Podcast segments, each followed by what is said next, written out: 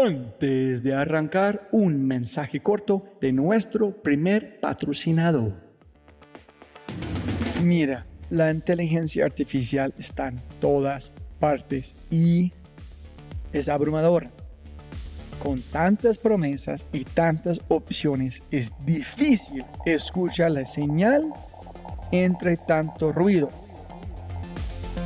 Eso es exactamente por lo que estoy tan orgulloso de celebrar y compartir con ustedes Adapta. Adapta.ai. Escucha lo fácil y poderoso que es usar Adapta. Ve a adapta.ai. Crea una cuenta ingresa la información de tu sitio web, espera unos segundos mientras la inteligencia artificial de Dapta hace su magia y chum, chum, chum, tienes contenido hecho a medida para tu empresa o startup. ¿Y qué es mejor? La inteligencia artificial de Dapta sigue produciendo contenido más inteligente mientras más lo usas. Y mejor que eso, esto es solo la punta de un enorme iceberg de lo que Dapta puede hacer. Dapta es fácilmente una de mis herramientas favoritas. Es alucinante. Y solo para los oyentes de este podcast tengo un código especial que les dará el 50% de descuento durante los primeros tres meses usando Dapta. Pruébala ahora en www.dap ta.ai, data.ai. O haz clic en el link en la descripción de este podcast y aplica mi código podcast y crece tu productividad exponencialmente.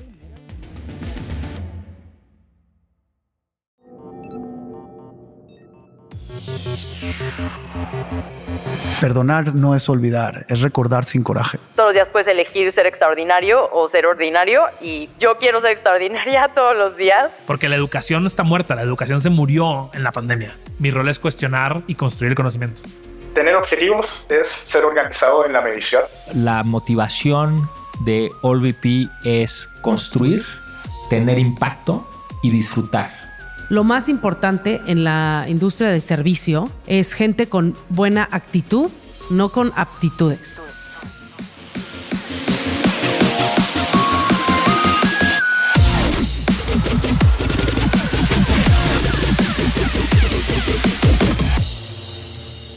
Hola, hola, hola, soy tu host, Robbie J. Fry, y este es otro episodio of The Fry Show. Este podcast es una celebración de personas que no aceptan la vida tal como es. La abrazan, la cambian, la mejoran y dejan su huella en ella. Hoy celebramos y revivimos los mejores momentos de The Fry Show y matamos preguntas del mes de agosto. Pero antes de empezar... No olvides visitar thefryshow.com para los links al newsletter y más. Y por favor, por favor, por favor, si amas el podcast, comparte el episodio en tus redes sociales. Deja una reseña en Spotify o tu player favorito y cuenta al mundo que The Fry Show es número uno. Y si no es así, castígame con tus comentarios para mejorar.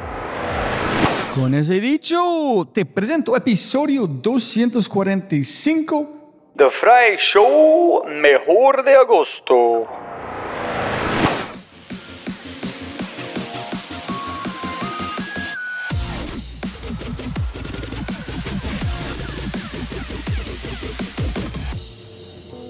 Este audio es de Simone Cohen, presidente Enco Global y autor de Plano. Yo era un obsesionado con hacer dinero. Yo decía que mi papá había tenido este roller coaster económico y yo no lo iba a tener, que yo iba a ganar plata, lo iba a ahorrar y entonces ya cuando venían las vacas flacas no iba a tener esos problemas económicos. Yo trabajaba horas muy largas, mi día empezaba a las 2 de la mañana, trabajaba de 2 a 4 y media de la mañana, me iba a dormir a las 4 y media, regresaba a la oficina ya a las 7 de la mañana, trabajaba hasta las 11 de la noche por 10 años, todos los días y tuve tres, tres hijas y no me acuerdo de nada. Yo quería trabajar, trabajar, trabajar, trabajar, trabajar. Mi única preocupación era trabajo. Y llegó un momento que mi cuerpo me empezó a gritar y la vida te susurra al oído, nada más que a veces no queremos ponerle atención. La vida te manda mensajes. Ponle atención, te manda un dolorcito de cabeza, un dolorcito de estómago, una de esas diarreas repentinas, un ataque de pánico, algo te manda y te está diciendo, ojo, estás haciendo algo mal. Y de repente yo sentí un dolor en el pecho, estaba yo en Hong Kong, siento un dolor en el pecho espantoso, me sentía muy muy mal, siendo un calambre por la columna, empiezo a sentir presión, presión, presión, y en una cena estoy con unos japoneses y me da un golpe el corazón y caigo desmayado. Y en ese desmayo, cuando abro los ojos, estoy en esta ambulancia que tú comentas y no entiendo nada. Y cuando estás en una ambulancia y no entiendes ni el idioma, ni lo que está pasando, ni por qué estás ahí, y estás del otro lado del mundo, te dicen, te vas a morir, te acaba de dar un ataque al corazón. Y la verdad, en ese momento yo no pensé cuánta plata tenía. Y yo no pensé qué tamaño era mi casa, ni qué marca era mi carro, ni si tenía un cinturón Ferragamo o un cinturón de 20 pesos. En ese momento yo pensaba en mis hijas, pensaba en mi esposa, en mis padres, en mis hermanos, en mis amigos, en mis compañeros de trabajo que son mis amigos. Y me solté a llorar en ese momento de una impotencia porque buscando plata encontré enfermedad. Yo tenía que encontrar satisfacción para encontrar salud. Llego al hospital y me diagnostican con una enfermedad que se llama Wolf Parkinson White que es una enfermedad eléctrica del corazón, que yo nací con ella, pero por haber sido nadador, era, tenía una condición física espectacular, se escondió y nunca se manifestó. Y entonces estaba ahí escondida y cuando me descuido por 10 años, es cuando vienen los golpes. Y viene un trancazo durísimo en el corazón. Y me dice el doctor, tú tienes Wolf Parkinson White, pero tus niveles de cortisol están tremendamente altos. Tienes un nivel de estrés espantoso. O le bajas o te mueres. Esa fue la receta. Eso fue lo que me hizo cambiar. Yo no le creía a los doctores chinos, no les creía a los doctores mexicanos que me dieron el mismo diagnóstico y me tuve que ir a Estados Unidos y tampoco les creía a los doctores americanos hasta que un día durante un año me llenaron de medicinas. Me pusieron todas estas pastillas para bajar tu metabolismo, ansiolíticos, antidepresivos, pastillas para dormir a los 32, 33 años. ¿Por qué? Y me metieron en todo este sistema para relajar mi cuerpo porque yo estaba en un nivel de estrés absurdo. Tuve un, breakdown, ¿no? Tuve un colapso nervioso. Y entonces después de un año tomo la decisión de irme a una playa y empiezo a dejar las medicinas poco a poco para poder estar otra vez en mi estado normal. Y me llevo a mis hijas y a mi esposa. Y como al quinto o sexto día se va la luz me salgo a la playa, tiro unas toallas en la arena, pongo a mis tres hijas en mi panza, mi esposa tras mío, estamos acostados viendo las estrellas. Y en ese momento empiezo a llorar y digo, lo que más necesito y lo que más quiero del mundo lo tengo. ¿Por qué me voy a enfermar por plata? Y en ese momento mis hijas me decían, papi, ¿por qué lloras? Les dije, porque a partir de hoy quiero ser la persona más feliz del mundo. Y no sé cuándo me voy a morir, tengo algo en el corazón. Me puedo morir hoy, mañana o pasado o en 100 años. Nobody knows. Entonces yo voy a ser feliz el día que viva y el día que muera. Y para eso tengo que estar rodeado de gente feliz. Y empecé a hablar con mi esposa y empezamos a hacer una transición de nuestra forma de vivir.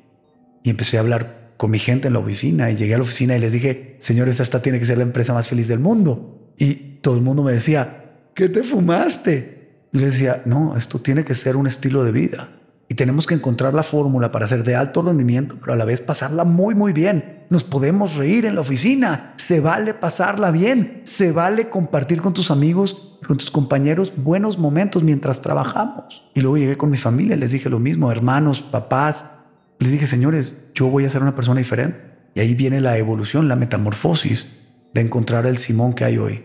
Y el Simón que soy es una persona que es muy agradecido no toda la gente que es feliz es agradecida, Robert, pero sí toda la gente que es agradecida es feliz. El principal valor que tenemos que tener para tener paz interior es el agradecimiento. Y yo lo entendí. Y agradezco todos los días por estar vivo y agradezco todos los días por estar con la gente que quiero y agradezco todo lo que me pasa en la vida, como por ejemplo estar ahorita contigo hablando y agradezco lo bueno y agradezco lo no tan bueno. Y eso es algo que te cambia la vida. Este audio es de Pamela, founder and CEO Big.io. O sea, yo lo que me di cuenta era que yo venía saliendo de la universidad, ni siquiera graduada, o sea, ni siquiera terminé la universidad y me estaba enfrentando a construir algo muy extraordinario, ¿no? Lo que yo quiero hacer con Vic es algo extraordinario. Entonces, para hacer cosas extraordinarias, te tienes que volver tú extraordinario. Y yo necesitaba rodearme de las personas que ya eran extraordinarias para aprender de ellas y para poder replicar estrategias que ellos hacen, las que me funcionaran, para crear algo extraordinario. Entonces dije, ok, me tengo que rodear de las personas más cracks. Y me metí a LinkedIn y empecé a ver quiénes eran. Y literalmente los busqué. Les, le mandé, e, específicamente fue alguien que creó Audible, que es como un producto de audiolibros que pues, es similar a Vic en Estados Unidos él había creado Audible por siete años. Él fue el VP of Product de Audible y se salió y ahora estaba en Netflix. Entonces lo vi, vi si teníamos contactos en común, vi que tenía la posibilidad de mandarle un mensaje directo en LinkedIn y le escribí y le dije, oye, soy Pamela Valdés, estoy construyendo esta plataforma de audiolibros. Me interesa platicar contigo porque XYZ regálame cinco minutos de tu tiempo. Pero, por ejemplo, había hablado ya con una persona de Pinterest y eso sí fue antes de entrar a YC. Entonces, o sea, la credibilidad ayuda, pero lo que más importa a la hora de pedir ayuda es ser claro y conciso. O sea, por ejemplo, yo tengo gente que me escribe a mi Instagram y me dice, hola, quiero conectar contigo. Es como, ¿para qué? ¿No? O sea, como tengo poco tiempo, ayúdame a ayudarte. Siempre que mando un cold email o busco a alguien, lo hago con esa mentalidad, ¿no? De, quiero hablar contigo porque específicamente esto, ya hice esto y quiero preguntarte esto, ¿no? Así como muy específico lo que estoy buscando. Y esta persona me dijo, claro, tengamos una llamada. Y esa llamada la tienes que aprovechar al máximo para que esa persona se impresione y se acuerde de ti. Entonces, en esa llamada yo hice todo lo que podía en, mi cabeza para que se quedara impresionado de la visión, lo que queríamos construir, y con el objetivo de que si a la siguiente tengo otra pregunta, le pueda escribir por correo y me, y me conteste, ¿no? Y eso hice. Le escribí una segunda vez por correo, me volvió a contestar, hasta que un día le dije, oye, ¿por qué no te vuelves un advisor de Vic? ¿No? O sea, te doy acciones de Vic a cambio de que te vuelvas un advisor, que cuando tenga alguna pregunta por correo te pueda escribir y me puedas responder y ocasionalmente tengamos una llamada y me ayudes a aclarar mis dudas. Me dijo que sí, y de hecho después invirtió, o sea, no solamente se hizo advisor después de dijo, ay, quiero invertir dinero en, en Big. Y ya, pues es un poco como que viene uno y ya vienen todos los demás. O sea, siempre, casi siempre eso pasa. Como que consigues un sí y ya los otros caen. Entonces, gracias a él, ya pude conseguir, por ejemplo, a otras cinco personas de Netflix, ¿no? Que ya son advisors y investors de Big, ¿no? Pero porque ya como lo tenía él, entonces podía decirles, ah, mira, él y el de Pinterest y estas personas ya están acá. Y así he ido construyendo. Yo creo que las personas notan cuando estás haciendo las preguntas correctas. Y las personas ocupadas les gusta contribuir, pero quieren saber que está valiendo la pena su tiempo. por ejemplo, yo hoy en la mañana fui a tomar un té con un emprendedor que me pidió ayuda y disfruté mucho ese café y le dije, vas por muy buen camino porque no me hiciste perder mi tiempo hoy. Me preguntaste las cosas específicas y correctas que tienes que estar pensando para tu negocio. Entonces yo me voy feliz de aquí porque siento que te aporté. En cambio, hay personas que solo quieren como catch up o, ay, te quiero conocer, pero no tienen claro qué te quieren preguntar. Entonces, yo no busco a alguien si no tengo claro qué le quiero preguntar. Este audio es de Ian Lee, co-founder y CEO Examedi. Bueno, yo creo que la mitad de cómo tener objetivos es ser organizado en la medición y ser brutalmente honestos cuando uno o fallas con la meta o dos, el proceso de creación de la meta fue mala desde un comienzo. O sea, yo han habido momentos en el que ponemos una meta y la siguiente semana claramente estamos, no sé, al 20% o una métrica muy distinta. Entonces, no sirve medir algo tan como superficial en ese sentido. En el fondo, el proceso de medir objetivos debería cambiar constantemente y adaptarse a eh, las necesidades del negocio. No digo cambiar los objetivos como tal, pero sí en el fondo que es la frecuencia o la metodología en la que se mide. Yo en particular lo que hago es, tengo metas quarter, semestre, semanal, mensual y también diarias. O sea, creo que es un poquito más obsesivo, pero me gusta poder decir a la semana 1 del mes si es que voy a llegar o no a la meta y poder tomar acción. Entonces, a lo que voy es que no hay ningún uso en medir las metas en el fondo en periodos largos. Si es que en el día a día no te va a permitir tomar acciones de negocio y hacer algo en el fondo para cambiar o para mover la aguja en el día. Lo otro que diría es que la organización como tal tiene que tener muy claro qué cosas se están midiendo en cada área. Nosotros lo hacemos a nivel de como un Excel partido, también está en Notion obviamente, pero todos saben me gustaría pensar al menos, qué son las cosas que estamos viviendo. O sea, cómo se define el éxito de la empresa. También como aterrizado a, esto para marketing es, no sé, un CAC bajo, no sé, 8 dólares, 10 dólares, etcétera. Para operaciones es un NPS más de 90. Entonces, ser muy transparentes y realmente nunca esconder lo que se está midiendo. Nunca esconder tampoco cuando no estás llegando a la meta. Ese es un error que varios founders cometen por las ganas de como no desmotivar al equipo pero al final del día todos están remando al mismo lado y tienen que saber si pasaste la meta o no la pasaste. Yo de hecho hay muchas veces que mando como screenshots de nuestros gráficos a las 2, 3, 4 de la mañana felicitando a las personas o también poniendo un poquito más de presión que no estamos llegando. Pero yo creo que es un poquito, como para resumir la respuesta, tener flexibilidad con el proceso de medición de, de las metas y también ser muy honestos con el equipo y que sientan como el buy digamos, la responsabilidad de que lleguemos a las metas. Nosotros la verdad es que para también meterle un poquito más de presión al equipo, hacemos que cada métrica sea como muy independiente. En el fondo, este equipo solo trabaja por esta métrica, este equipo solo por esta y este equipo solo por esta. Y lo que logra eso es meterle más presión. Y claro, al final del día, si un equipo levanta los números, si el NPS sube, el CAC baja, entonces es como un boost, digamos, al otro equipo pero tratamos de ignorarlo completamente y, que el equipo trate de levantar los números de manera más directa, digamos. En operaciones, por ejemplo, son cerca de 25 o 30 personas. Marketing y comunicación, branding deben ser unas 10 o 12. Programadores son 20, productos son 15 más. Entonces, ahora, igual dentro de eso hay células, está subdividido. Nosotros hemos aprendido que estructuras horizontales, digamos, pasado en las 5, máximo 7 personas, no funcionan. Así que cada 5 o 7 personas tiene que haber un líder directo. Pero al final como que el KPI desde arriba es igual para todo. Y de hecho, justo por eso funciona esta regla de como 5 a 7 personas máximo. Porque ese grupo es suficiente para que el líder pueda, uno, motivar a todos de manera muy cercana pero también en el fondo comunicar la presión. Yo creo que más allá de ese grupo es imposible transmitir la misma energía, así que recomendaría mantenerlo en ese tamaño. Este audio es de Pato Bicharra, CEO Collective Academy.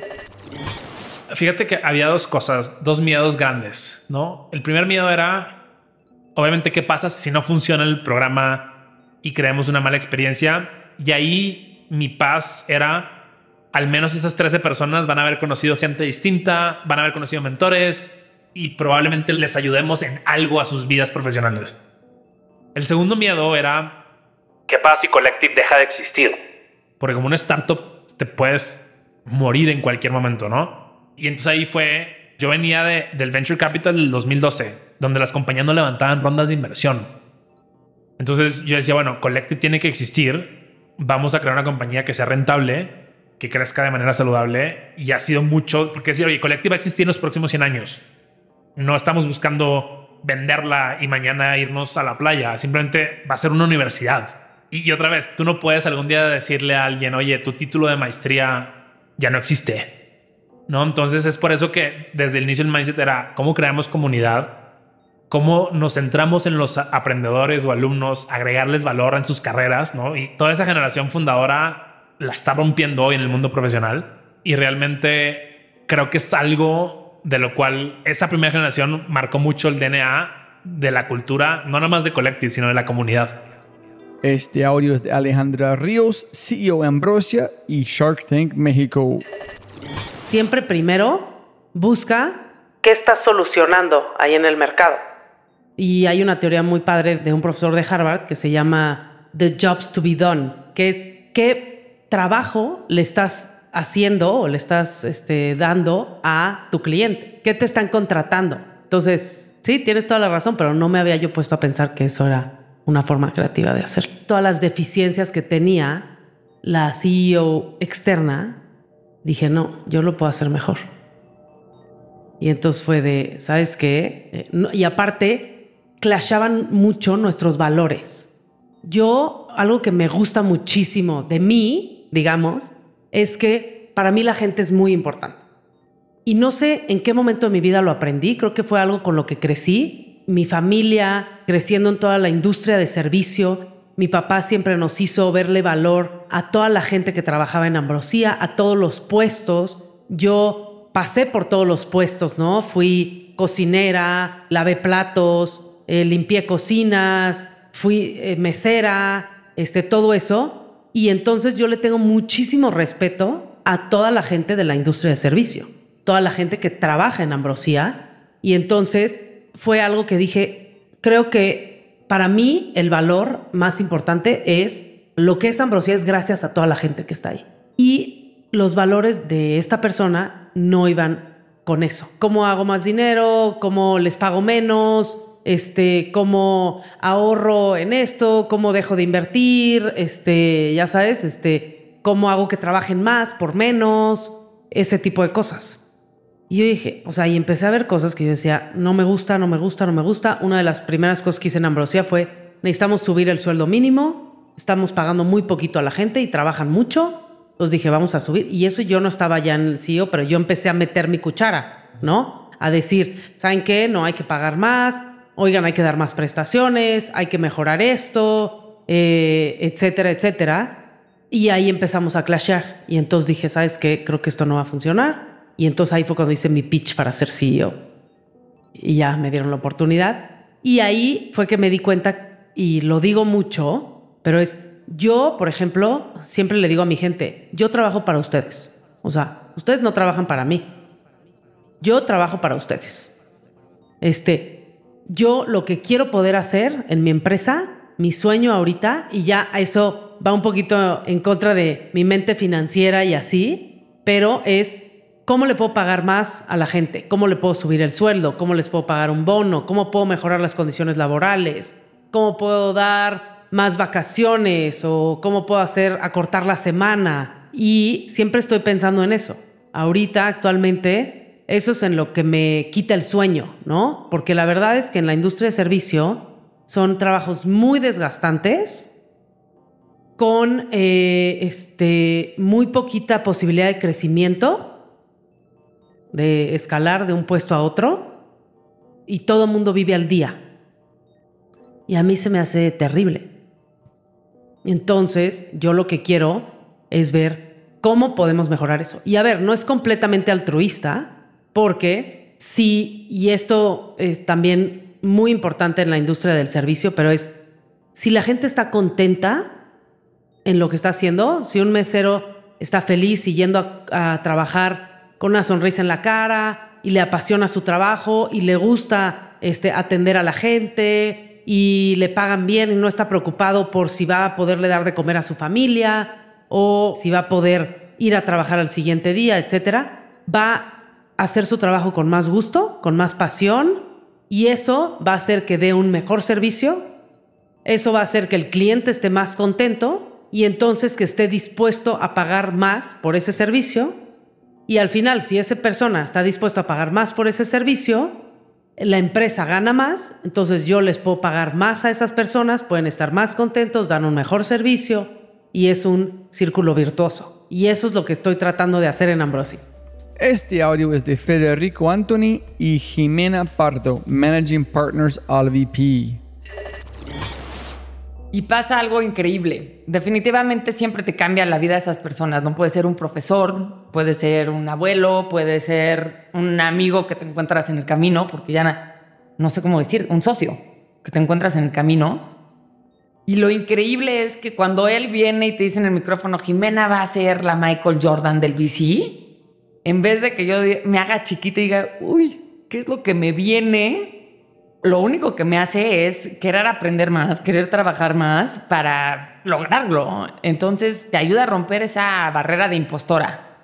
Entonces es increíble cuando la gente cree en ti. Y es increíble entonces nosotros que nos dedicamos a este negocio de creer en la gente, el que también, o sea, así como Federico en mí y es mutuo, el poderlo expandir a, los emprendedores a que cambien en este mundo y cuando ponemos ese cheque poderle decir yo sí creo que estás revolucionando el fintech en Latinoamérica o yo sí creo que estás revolucionando mental health en Latinoamérica es lo que también tenemos que transmitir. O sea, no invertimos en alguien sin tener la convicción gigante y muchas veces más grande que la propia emprendedora no invertimos si no estamos 100% seguros, no tenemos toda la convicción de que esa persona o ese equipo va a cambiar el mundo. El proceso que nosotros hemos diseñado y que seguimos perfeccionando y que trabajamos para mejorar de inversión implica esta conversación en donde nosotros no solo esperamos tener la convicción de querer asociarnos con un equipo, sino que también buscamos que ese equipo tenga la misma convicción es decir, nosotros normalmente ganamos todos los deals en donde decidimos invertir. ¿Por qué? Porque en general esa reciprocidad existe de convicción. Es un doble camino de convicción y es muy raro que sea unilateral, que no sea recíproco. Es muy extraño que nosotros, Jimena y yo, nos entusiasmemos con un equipo y el equipo no se entusiasme con nosotros. Y por eso es muy importante el proceso de inversión y por eso para nosotros es muy importante ser lo más auténticos posible siempre. Siempre, siempre que estás con Jimena y Federico vas a ver a las mismas dos personas siempre. Y para eso es muy importante hablar, sentarnos ahorita contigo. Lo que queremos es que nos vean como somos, en el podcast o en un café o el fin de semana o en la comida. Va a ser la misma persona, no va a cambiar. Y eso es clave porque le permitimos al equipo emprendedor, le permitimos a la emprendedora que nos descubra y que nos escoja. Y cuando nos escoge, pues nos escoge a nosotros, a este equipo que es imperfecto, que tiene virtudes, que tiene este, defectos, y eso es a quien escoge. Y ese equipo es el que aparece en el consejo de administración, en el board. Ese es el mismo equipo. Ese es el equipo que aparece cuando nos llaman a las 3 de la mañana preocupados por su cash flow. Ese es el equipo que aparece en las buenas también para festejar. Es el mismo. Y entonces tenemos que ser muy conscientes de que estamos en un proceso en donde te dejo descubrirnos como inversionistas y aparte te analizo, interactúo contigo para saber si tú también eres una persona indicada para este equipo. Hay dos partes del proceso. Uno muy institucional, que es nosotros hacemos muchísima tarea de evaluar los buenos emprendedores. Y entonces ya ciertamente tenemos una metodología que cada vez afinamos más y que la correlación en el performance de las empresas nos indica que estamos logrando pues afinarla y tener una evaluación correcta, un scoreboard correcto. Y esa es la parte tangible e institucional de esa toma de decisión en los equipos, pero hay otra que es, y porque lo hemos vivido juntos, pero con Carrot Federico y yo sobrevivimos un apocalipsis. O sea, duro, tough times. Y entonces es, te emociona el ser partner de ese equipo que está enfrente para los momentos de éxito y para los difíciles. Te emociona ser parte de ese equipo. Y esa parte, aunque sea intangible, yo creo que es la que más convicción nos da. Y es curioso porque el output de eso, o uno de los outputs de eso, es que la relación que tenemos con los equipos fundadores se mantiene incluso después de que vendemos la empresa o de que la empresa cierra. Y eso te habla de un buen proceso, ¿no? Cuando la relación sigue, es que hay un buen proceso. Y entonces tenemos esta red de alumni que, con los que seguimos colaborando y estamos listos para invertirles de nuevo como ángeles o, o estamos listos para su nuevo emprendimiento o se vuelven inversionistas de OLVP o se vuelven inversionistas de portafolio de OLVP, se vuelven mentores. Y entonces al final eso te habla de que lo humano, la visión compartida, el ser parte de la comunidad rebasa digamos, la relación más transaccional de la inversión. Esa relación transaccional de la inversión es fundamental. Nosotros colaboramos de esa forma, es decir, colaboramos al poner un cheque, lo hacemos a muy poquitos equipos, o sea, 42 equipos en 11 años. Eso te dice que solo sumamos a más o menos cuatro equipos, un poquito menos, entre tres y cinco equipos al año. O sea, escogemos muy bien la barra es muy alta para asociarse con nosotros y sobre todo, una vez que están en el equipo, tenemos mucho tiempo para dedicarles. Y esa es una parte fundamental, se crean estos lazos que siguen más allá de este momento de transacción. Y lo que es increíble, RJ, es que nuestra historia de alguna forma es, es así, ¿no? Porque nuestra relación se desborda la transacción, la inversión, y tiene una segunda, un segundo capítulo que es aún más emocionante que el primero. Y eso es lo que buscamos. Buscamos en nuestra vida tener impacto, conocer gente increíble, subirnos a la visión de esa gente y contribuir aunque sea un poquito, pero luego mantener esta comunidad, que es lo más rico, en mi opinión, que tiene OLVP. un mensaje rápido de nuestro startup quinto y de regreso al programa. Un anuncio especial, sí, sí, sí, sí. Hemos lanzado un nuevo podcast y se llama Matamos Preguntas. Una o un invitado espectacular, una pregunta y una conversación llevada hasta el final. Para matar la pregunta, hablemos de todo. Temas como innovación, emprendimiento, liderazgo, growth, ciberseguridad, agilidad, experiencia del cliente y mucho más. Con cada invitado o reinvitada hacemos una inmersión profunda en una pregunta y luego la editamos a menos de 18 minutos de perfección. Tu contenido corto de alta calidad y alta frecuencia para mejorar tu vida. Encuéntranos en tu player favorito como Matamos Preguntas y empieza tu recarga cognitiva.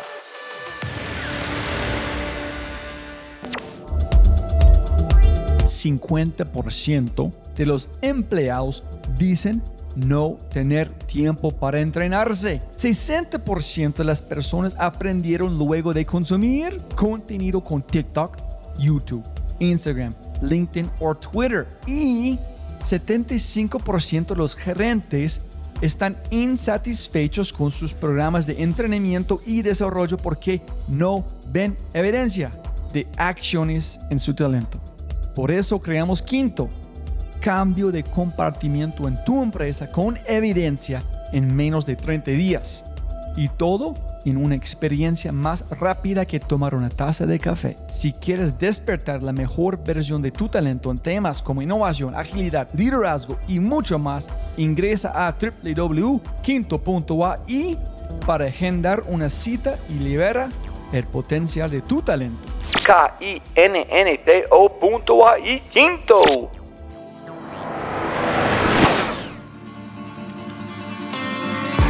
Este audio es de Matamos Preguntas de Alejandro Salazar, autor del libro La Estrategia Emergente.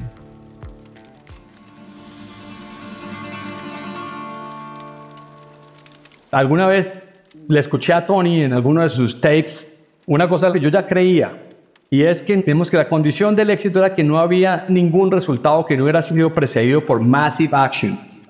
Y Tony hablaba así, con esa voz, ¿no? con ese estilo engaging, massive action. Yo te diría que yo desde ahí a nivel personal adopté el poder tener massive action detrás de cualquier resultado humano. Después se me volvió a mí aparente tener el mantra personal de que si tú no podías desencadenar acción masiva no pasaba nada que todo el éxito de cualquier persona en cualquier momento de la vida ha sido precedido por massive action. Y yo, pues, digamos que no te voy a decir que no lo tuviera, y pues porque yo terminé un doctorado en dos años, nueve meses y 22 días. Pero digamos que Tony me dio esa idea, digamos, del personal power, que después se volvió en el mantra de la estrategia emergente, estrategias hacer. Strategy is, strategy does. Yo diría que ahí está conectado el primer planteamiento filosófico mucho antes de cualquiera de los profesores por los que yo fui influenciado después. Es lo que importa es lo que haces. Entonces, por ejemplo, lo primero, es imposible tener acción masiva en muchos frentes. O sea que en la acción masiva tiene con natural así el foco.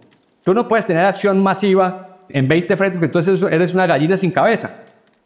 Entonces, la acción masiva casi que precede o requiere altísimo foco. Tú no puedes vivir con pasión y tener acción masiva si no eres necesariamente enfocado. La otra cosa importante que viene allí es el famoso tema de el creer lleva a la acción, el believe leads to action. Entonces, un poquito lo que Tony decía y, yo comparto es, oiga, no hay grandes resultados, resultados outstanding, estelares, game changing que no provengan de la acción masiva. Y eso después veremos que aplica a compañías, aplica a la vida personal, aplica a cualquier cosa. Pero nadie es capaz de hacer eso si no tiene un profundo belief.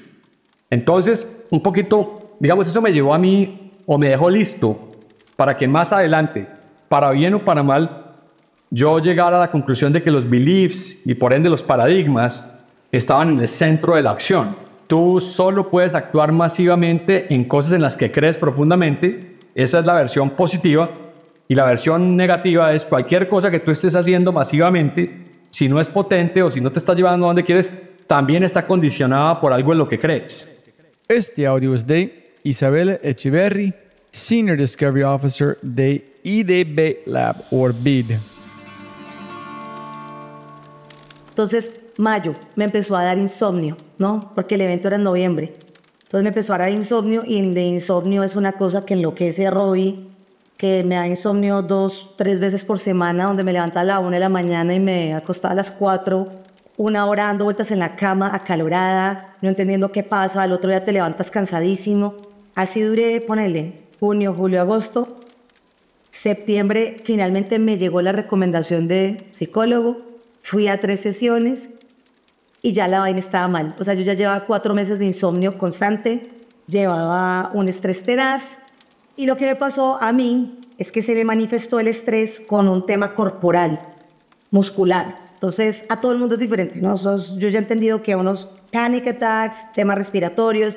Yo lo que sentí un día es que me levanté, es que no me podían tocar, no me podía poner ropa, porque la fase, hace como que la fase, toda la parte muscular está totalmente rota. Entonces, ¿Qué hacía yo en ese momento? Porque yo decía, no, es que estoy simplemente cansada. Y es el cansancio de que tú, es tanto cansancio que tampoco puedes respirar. No es como el ataque o sea, de pánico respiratorio, sino que es tanta, el músculo tan contraído que yo era como que no, casi no podía respirar. Entonces lo que iba para hacer trampa, porque yo tenía que seguir trabajando, o sea, tenía que seguir y seguir y seguir y los fines de semana, iba a la droguería y me inyectaba complejo B. Entonces, para los que son futbolistas allá afuera, Saben que cuando tú estás jugando fútbol y tienes que hacer tres partidos, te inyectas y te relaja, es un relajante muscular. Entonces, como lo mío era muscular, yo me relajaba. Ah, bueno, la otra cosa es que yo había dejado ir a citas médicas personales. O sea, yo no iba a nada, no hacía nada, Robbie, que no fuese dedicado al trabajo. O sea, yo era 15, 16, 17 horas solo haciendo ecosistema de emprendimiento, obsesionada con esta idea, ¿no? Entonces, primero de noviembre me fui a hacer una vueltica personal y en el corre-corre del día a día no revisé bien que habían cambiado la oficina. O sea, la oficina ya no estaba ahí. Vos no sabes cómo se me desmoronó el planeta. O sea, el mundo se fue. Por eso, fue una bobada. No estaba la oficina. Porque como todo mi día era tiempo, tiempo para otros, para otros, para otros, como yo estaba robándole al ecosistema una hora del tiempo del ecosistema, para mí entonces eso significaba que como la oficina ya no estaba ahí, la habían movido a otro lado, eso quería que, decir que les iba a robar más tiempo al ecosistema y a los emprendedores y a la cámara. Era así, o sea, es una vaina, un look tenaz. Tenía una cita en Palmira, me subí a un taxi, o sea, como que sentí como si se hubiese fracturado un hueso. Yo sentía dentro que hizo como ¡clac! Y ve el dolor, pues fue, me bañé en dolor, me subí al taxi para ir a mi cita a Palmira Llegué a Palmira, tuve mi cita horrible, o sea, con ganas de vomitar y qué tales. Me devolvía de Palmira y yo en ese taxi, sentada en ese taxi, regresándome de Palmira, Robbie. Mamá, o sea, o sea, es que no sé cómo describirte lo cansada que estaba. Yo solo veía la carretera de regreso y yo veía pues el conductor Trun y yo, ay, si este señor se estrellara un poquito, yo podría tener una excusa para descansar. ¿Ah? O sea, como que lo pensé, yo solo observé ese pensamiento y dije, algo está muy mal acá. Le dije a Juan, pues al conductor, llame a Imbanaco, ya llama a la clínica, porque, o sea, esto ya no está bien. No puede ser que yo, para descansar, yo tenga que recibir el permiso de un evento externo, o sea, solo si había una crisis externa, un accidente externo, una enfermedad, es que yo podía tomarme un poquito de tiempo para mí. Ese fue como que el momento que dije, what? Ahí llegó. Este audio es de Luis Alberto Botero, presidente y CEO de Alianza Team. Eso de dar consejos pues es demasiado atrevido, ya, ya lo dije otra vez, demasiado, yo no soy consejero. Pero más bien como una reflexión es, hombre, escojan el mejor equipo que puedan, asegúrense de tener una visión compartida, un propósito que los una, que estén trabajando por lo mismo, que tengan valores compartidos, que sueñen juntos, asegúrense de eso. Mira, las compañías son conversaciones, son conversaciones, conversaciones en los equipos, conversaciones en el equipo directivo, conversaciones difíciles, otras conversaciones amenas, conversaciones con la junta, conversaciones difíciles, otras amenas, unas de éxitos, otras de reconocimiento de pérdidas de rumbo, de fracasos. Pero las conversaciones tienen que existir. Yo tengo una anécdota. Existía un señor finés de Helsinki, propietario de... Pues su familia era la fundadora de Alstom Industries, que era tal vez la compañía papelera más grande del mundo y de molinos de papel. Y este señor lo contrató como asesor una familia de una compañía en que yo trabajé. Y recuerdo que una vez nos reunieron a todos los gerentes generales de esa compañía, el presidente, con este señor, y entonces llegamos a una sesión de trabajo a las 8 de la mañana y cada uno empezó a preguntar, ¿y tú cómo estás? ¿Y qué hiciste el fin de semana? Y bla, bla, bla. Y pasaron 15 o 20 minutos, ya eran las 8 y 20 de la mañana.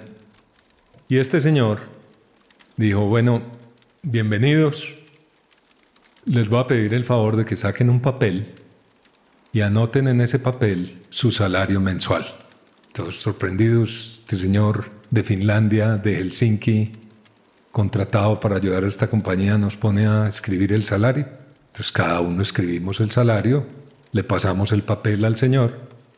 El señor tomó unos minutos una calculadora y al momento dijo, esta compañía acaba de perder en estos 20 minutos tantos millones de pesos, que es el desperdicio de su tiempo en estos 20 minutos. La reunión estaba citada a las 8, ya son las 8 y 25, los 5 minutos me los tomé yo haciendo los cálculos, ustedes votaron a la caneca 20 minutos. Una lección de la puntualidad, lo importante que es tú cumplir con los tiempos que te pones siempre en tu agenda los tiempos con que te comprometes en ejecutar tus estrategias. Este audio es de Matamos Preguntas de Juan José Piedreita, presidente, Junta Directiva, Organización Equitel. Mira la diferencia entre el Walkman, el Discman y el iPod. El Discman es un producto hecho por Sony Electronics, es un Sony. Es un producto para el mercado. Inventaron la música portátil. ¿Estamos de acuerdo? Y tú para llenar ese Discman te vas a Virgin Records y a Tower Records, cinco pisos, y te recorres cinco pisos para comprarte cinco CDs que te valen 160 dólares porque en esas 80 canciones que hay, hay siete que te gustan mucho. Bueno, este man la vio distinta. Él no vio un producto. Él no salió a decir de qué estaba hecho el iPod. Cuando Steve Jobs presentó el iPod, ¿te acuerdas bien? Él dijo, cuatro personas en nueve meses con 900 mil dólares sacamos el proyecto más hermoso del mundo. Conectamos con el corazón de las personas. Se mete la mano al bolsillo y les presento el iPod. El iPod fue un proyecto. Todo el concepto del iPod fue diseñado para ver cómo la persona que tenía el iPod en el metro o en la bicicleta o corriendo o en la oficina o donde fuera, lo que sentía esa persona cómo sería la delicia de tener mil canciones organizadas como él quería o como ella quería, organizadas como sea para oírlas con buena música. Nunca mencionó ni de qué estaba hecho ni que era un Apple. Nunca. Siempre dijo, es la felicidad de las personas. Y volvió miércoles al Disman y quebró a Virgin Records y a Tower Records en el proceso. Se acabó todo. Desmontó y nunca vendió un CD. Un tipo que quebró las dos compañías de CDs más grandes del mundo. Nunca vendió un CD. Explíqueme usted eso. Eso es lo que es la visión cultural de una persona que es capaz de ver más allá, que es capaz de entender que lo importante es el que consume, que el dueño del iPod no es él, sino el que lo compra y lo oye y lo disfruta. Ese es, para él está trabajando, para él está creando. Esa es la magia. Por eso un restaurante debe entender que no es su comida la que manda, es el cliente que se siente en su restaurante el que manda. Yo no sé pensar en producto. Soy muy malo vendiendo productos. Yo no sé vender productos, yo no sé vender servicios, yo no sé vender vainas. Yo sé conectar. Y la mejor forma de conectar es aprendiendo el lenguaje del interlocutor y hablándolo porque eso es lo que es familiar para él. Y yo no le voy a ir a hablar a una empresa de lo maravilloso que es la mía y lo maravilloso con mis productos, sino decirle, he estudiado tu compañía, la forma como manejas toda tu lubricación y creo que puedo aportarte mucho en tu rentabilidad. ¿Te gustaría que conversáramos? Y todavía no le he hablado ni del producto, ni de mi empresa, ni de nada. Toda la conversación es acerca de su empresa, la que estuve mirando, la que me importa es su empresa y la que me importa son sus propósitos. Le gusta que nos sentemos a conversar. Eso cambia las reglas del juego. Las vuelve nada. Las vuelve nada porque inmediatamente te dicen, claro, conversemos. Se te abren y fluye información la que quieras. Este audio es de Ricardo Sierra, CEO de Celsia. También te digo una cosa, hubo un entrenamiento en formas de hacer, cómo hacer reuniones efectivas, cómo manejar el tiempo, temas que ayudan a que todos podamos ser más productivos y más. Se nos atravesó la pandemia, se nos atravesó el mundo virtual y la verdad volvimos a caer en reunionitis. Hace poco tuvimos una revisión estratégica de qué otras enfermedades nos están acosando y encontramos que la reunionitis se nos volvió un problema post pandemia. Porque todo el mundo cita por Teams, por Zoom, y eso pues llegan 20 personas y se necesitan dos. Y estamos haciendo un cambio en este momento. Nosotros aquí empezamos a montar unas reuniones de seguimiento para diferentes iniciativas, que son también como startups dentro de Celsius, que el negocio de Internet, que el negocio de Energy, del comercializador digital, que son casi que compañías independientes, que están creciendo más, muy aceleradamente. Y nos estaba pasando lo mismo y tomamos la decisión hace unas horas de eliminar los comités de seguimiento y que eso sea como una startup. Todos los días que ellos terminen una cosa por WhatsApp, por el SharePoint de nosotros, se le comunica a todo el mundo qué opiniones hay e inmediatamente se toman las decisiones. Lógicamente haremos unas de seguimiento, pero que no tienen nada que ver con temas del día a día. Pero hay una cosa que logramos montar en Celsius y es que nos atrevemos a ser diferentes es un valor cultural. Y sabemos que cuando uno se atreve a ser diferente, se va a equivocar muchas veces. Y no nos da miedo ensayar. Entonces, ensayábamos estas cosas. Si no nos funcionaban, las ajustábamos o las eliminábamos. La reunionitis, uno se prepara para reuniones efectivas.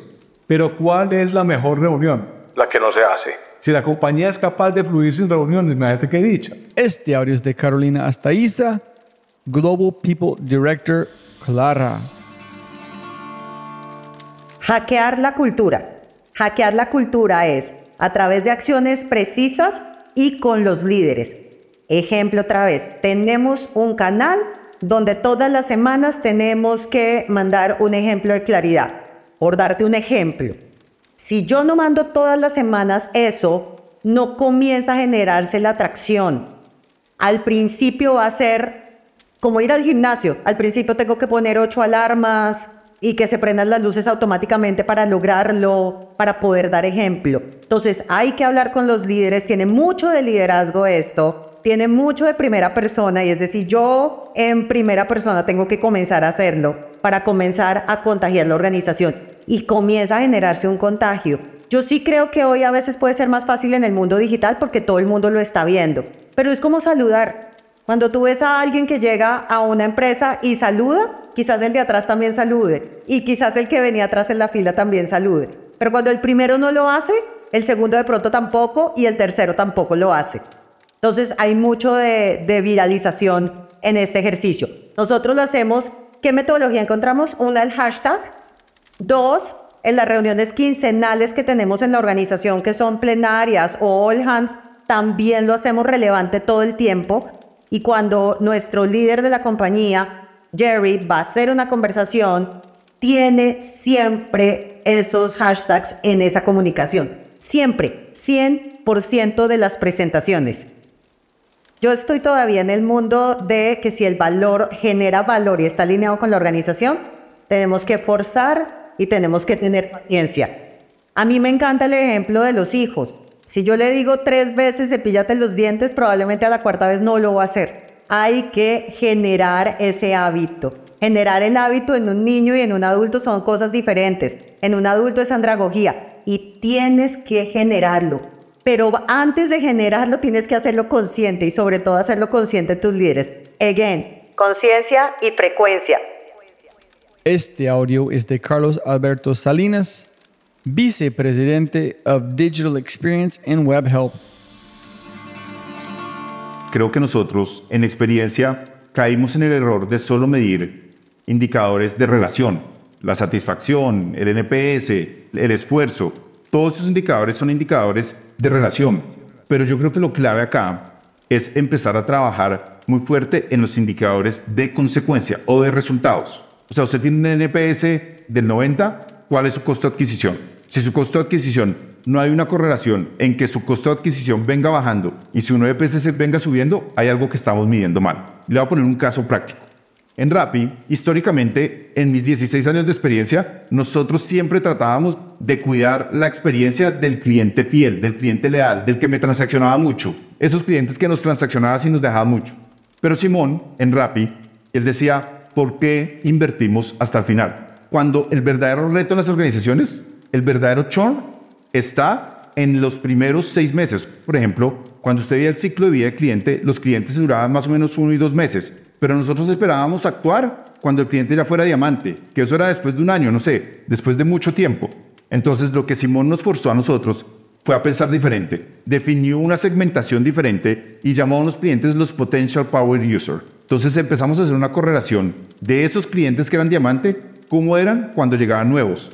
Y empezamos a perseguir a estos clientes nuevos, a este Potential Power User, desde su primera orden. Entonces veíamos que muchas de las afectaciones en el churn estaban porque estos clientes se les entregaba la orden después de 30 minutos. Y como la promesa de Rappi, su promesa de experiencia era 30 minutos, pues muchos de los clientes dejaban de pedir porque no encontraron que se le cumplió esa primera promesa inicial. Entonces lo que nosotros hicimos fue algo muy sencillo y fue empezar a dar seguimiento a órdenes en vivo. Entonces si usted era un cliente nuevo, era su primera orden y no estaba llegando la orden en menos de 30 minutos, nosotros entrábamos, nosotros lo llamábamos o le escribíamos y le decíamos, oiga, mire, tenemos un problema, le avisábamos. Pues empezamos a ver que mejoramos hasta un 20% la recompra de estos clientes versus los clientes que nunca los atendíamos. Entonces empezamos a ver que la estrategia de estos indicadores, como yo digo, consecuencia, están totalmente apalancada porque al final lograba que esos clientes duraran más con nosotros, llegaran a las cuatro órdenes por lo menos, y de ahí pues evidentemente su probabilidad de churn bajaba un montón. Logramos empezar a movilizar la experiencia a indicadores concretos. Ese es el reto que tenemos hoy las organizaciones. Invierten mucho en adquisición, invierten mucho en retención. Cuando tú vas a hacer nuevo, te ofrecen un triple play a un muy buen precio. Y después van a retener al cliente de la base que se quiere ir porque le están ofreciendo un mejor precio al que entra que el que tiene. O sea, yo como usuario actual veo que el mercado tiene un mejor precio que el que yo estoy pagando. Entonces las organizaciones se concentran en momentos de adquisición y retención donde se deberían concentrar en la mitad. En invertir en experiencia, en invertir en dar una mejor experiencia a la mitad y garantizar que el cliente no se va a ir. Entonces eso es creo lo que las empresas estamos dejando de ver por perseguir indicadores románticos. Como siempre, siempre puedes ganar más plata, pero no más tiempo. Muchas gracias por escuchar. De verdad, muchas gracias. Espero que hayas aprendido algo, te hayas inspirado y te sientas con ganas de hacer algo imposible. Pero antes de terminar, realmente me encantaría escuchar de ti. ¿Qué invitados quieres que invite? Si tienes alguna pregunta o sugerencia, cualquier cosa, por favor, por favor, déjame un mensaje aquí en Spotify o envíame un mensaje a través de mis redes sociales usando arroba Además, no olvides, por favor, escuchar nuestro otro podcast, Matamos Preguntas, tu contenido corto, de alta calidad y alta frecuencia. Todo para mejorar tu vida. Si disfrutaste este podcast, mira lo que las empresas están haciendo para llevar a su talento a tomar acciones pequeñas y obtener resultados grandes. Únete al Mindset Revolution. Ingresa a www.quinto.ai para probar Quinto gratis por una semana. Quinto.ai www.kinnto.ai Quinto. Siempre puedes ganar más plata pero no más tiempo. Chau, chau, chau, chau.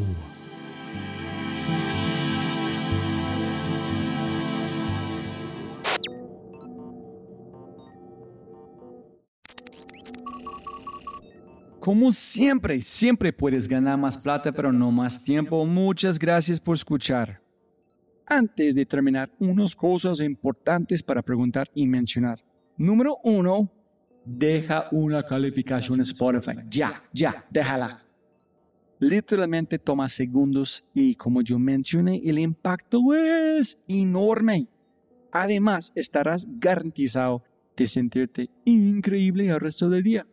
También estamos produciendo todo el contenido en YouTube. El canal es espectacular. Tengo mi newsletter Conejo Blanco, las notas del podcast y los enlaces, las transcripciones nuestro otro podcast, Matamos Preguntas, escúchalo. Y más se puede encontrar en thefryshow.com. Y si quieres enviarme un mensaje o patrocinar el podcast, puedes enviar mi mensaje usando cualquiera de mis redes sociales con mi nombre a Robbie J. Fry. Gracias, abrazo grande y sigue escuchando.